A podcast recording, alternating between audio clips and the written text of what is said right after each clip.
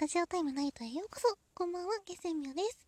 はい、今日はですね、チャレンジ系のあの、ハッシュタグのやつやっていこうと思います。はい、いろいろ種類あるんだね。全然知らなかった。最近 そういうの見てなかったから。ちょっとね、今日は、うん、一番簡単そうって言うと言い方失礼だけど、一番分かりやすいテーマだった紙にまつわる失敗談をトークテーマにやっていきます。それでは、スタートってこんな言い方普段しねはい。髪の毛にまつわる失敗談、私すごいありますね。その私は髪の毛染めたことはないんですけど、その他、えっと、ストレートパーマとか、あとは、なんだっけ、スプレー染めとか、うん、染めたことないって言った瞬間にスプレー染めしているやんってなるんですけど、その、ブリーチで色抜いたりとかっていうのはあんまりしたことなくて、でも一時期自分で髪切ってたりとか、あとは、うん、美容院で失敗されたことも結構あったりとかで、割とですね、失敗談が多いですね。そうですね。すごい、うん、簡単に、そうです。簡単にって言うと変だけど、私の髪にまつわる失敗談、そうですね。じゃあ、ランキングで紹介しようと思います。第3位。第3位、何しようかな えーってね。第3位と、切れ毛がひどすぎる部分を切りすぎたです。はい。一時期、すごい切れ毛があるのが嫌で、なんか、一箇所だけすごい量の切れ毛があって、その部分だけすごい短くなってて、で、何を思ったのか、当時の私は、この部分もう抜いちゃえば楽なくなるから、綺麗になるんじゃねって思って、抜いてたんですよ。で、抜いてたっていうか、髪の毛引きちぎってたっていうかでどんどんどんどん引きちぎっちゃってて、で一部ハゲみたいになっちゃってうわどうしようみたいな。の頭の中心すごい真ん中の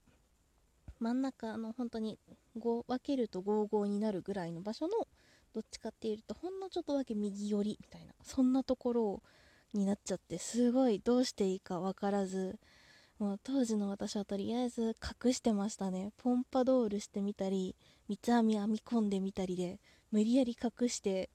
生えるまでを待ってました。ね本当にすごい失敗したなって思いました。次第2位第2位何がいいかな？なんかすごいいろいろ失敗談がありすぎて。ねっていう感じなんですけど。じゃあ第2位はこれにしようかな。はい。第2位あと美容院でしてほしい髪型を伝え忘れたせいでめちゃめちゃ切られました。まあ、知り合いの美容師さんだったからっていうのもあるんですけどその私はすごいロングの髪が好きででその直前そのロングから違うロングじゃないよそのいつもロングなんですけど1回だけ短く切ったことが切られたことかあってでその美容師さんはその頃の私の長さしか知らなくてこれがデフォルテなんだって思ってたみたいでいつも通りにしてくださいってうっかり言っちゃって 切られちゃったっていうのが、うん、ありましたね。ちょっと切りすぎで恥ずかしかったっていうのがあります。はい。第1位、あるにはあるんですけど、ちょっとこれ行く前にいくつかですね、失敗談なのかどうかっていう、あれをご紹介したいと思います。番外編ですね。はい。どんな番外編かっていうと、その、失敗ではないんですけどその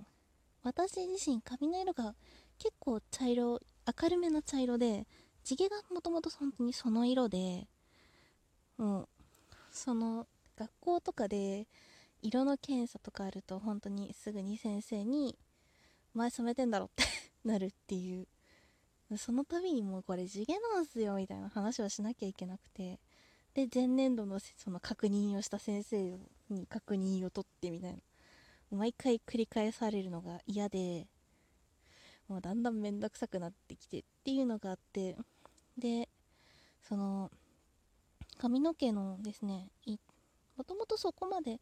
傷んでなかったんですけどその頃は。もうだったらあえてもうバリバリに傷ませてやろうみたいな。もう本当に自暴自棄っていうよりなんかノリですよね。のりで傷ませたら色抜けちゃって結局切らされるっていう。どんな失敗談やねんっていうのがありますね。それでも結局切って。ででその美容師さんにどうすればもうじゃあこういう風に追っかけられなくて済みますかねって聞いたんですよその切らされた時に。そしたら諦めろって言われました。もうこの色に関しては地毛だからどう私たち美容師がどんなに手入れしてたところで無理だから諦めろって言われました。で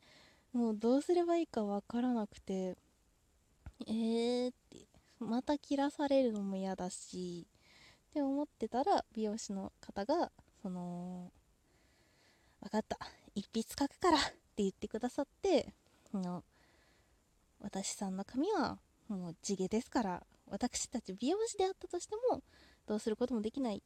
みたいなそんなのを書いてくださって学校にそれを提出したら来年度も検査あるからなって言われるっていう。もうなないよねみたいな本当にそんな感じのことがありましたね。はい。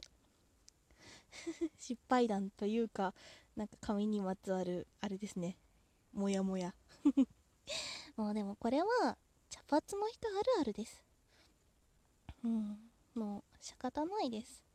これはねプールやってたりしても抜けるしスポーツやってれば抜けるんです。の室内系じゃない限りは。室内系でも室内系は分かんないな。私経験ないから。プールとかはエンスで抜けるしあの外のスポーツ野球だとかサッカーだとかとかっていうのをしてると結構その日に当たって抜けたりするっていうのを聞いたことがある。てか一時期それで抜けてる友達いましたね。もうこれは仕方ないことなんです。髪に日焼け止め塗るわけにもいかないし。はい。それじゃあはい。第第じゃないわ。第1第で合ってるは何なんだろう。第1に戻りましょうか。はい。髪にまつわる失敗談。第1位はですね親戚に切られたです。はい。その本当にもう失敗談っていうか私的には恨みのレベルなんですけどその親戚がすごい私がもともとその頃髪溶かすのがあんまり好きじゃなくてでもロングヘアが好きでで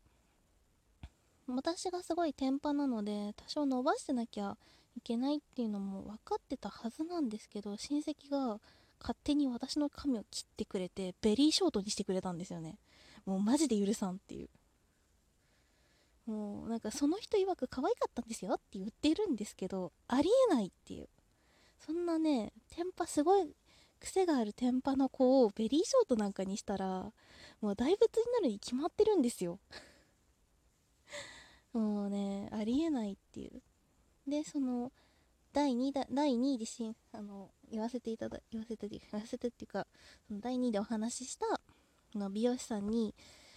そういうことがあったんですよっていう風に話したらえそれ本気？ってすごい驚いた顔されていらっしゃいましたね。もう私のその髪質でベリーショートなんかにしたら髪の毛大事故起こるに決まってるじゃんみたいな。もうその方はあの私の髪質だとベリーショートだとその問題が起こるっていうのが分かってるのでその何？だから結べる範囲で短めにみたいな肩につくちょっとついてるかなぐらいな、うん、感じにされたんですしてくださったんですけどまあそれでも私的には短いんですけどうん。本当にありえないって思いましたね。そう勝手にね人の髪を切るのもありえないしなんならその時切られたせいで左右の長さ変わって美容院でも直してもらえずにってなってもう本当に恨みしかないですよね。やってあげるってやるのはいいんですけど本人の意思確認しろよほらっていう。あと親はそれを止めるべきっていう。うん。もう本当にありえないですあれに関しては。はい。その似合う似合わない以前に本人の髪質に合う髪型っていうのが絶対あるはずなのでそのぺったんこになるようであれば何かしらボリュームを入れるように段を入れるとかいうのが絶対あるはずなのにそれをガン無視してその切る側の都合だけで切ってくるっていうのはマジでありえないなって思いました。もう本当にないです。はいそのレベルですね。うん。だから私的にはなんか第2位も第1位も変わらんっていう髪切られたエピソードなんですけどでも本当に親戚に切られたとか親戚に切らせたっていうのが本当に失敗だったなっていうのはあります。はい。というわけで私の髪にまつわる失敗談まあこんなところだったんですけれど